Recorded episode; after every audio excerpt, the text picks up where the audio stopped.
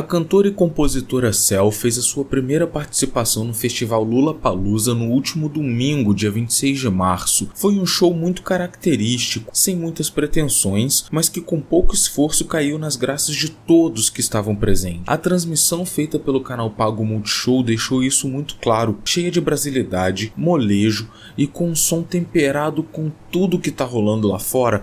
Ela manteve a plateia na mão o show inteiro e, e deixou uma representação muito muito positiva dos músicos brasileiros em meio a tantos gringos. De um modo geral, o último dia do festival foi aparentemente tranquilo, com tudo dentro do cronograma, e foi tão bacana que teve até inserção ao vivo no Fantástico. E aí que está o fato curioso. Ao mencionar os artistas que participaram do último dia do festival, os únicos nomes citados foram os nomes dos gringos. A Cell não foi mencionada, mesmo apresentando um show extremamente competente. Teria sido apenas um deslize do repórter ou a Globo cometeu mais uma gafe e injustiça com algum artista brasileiro?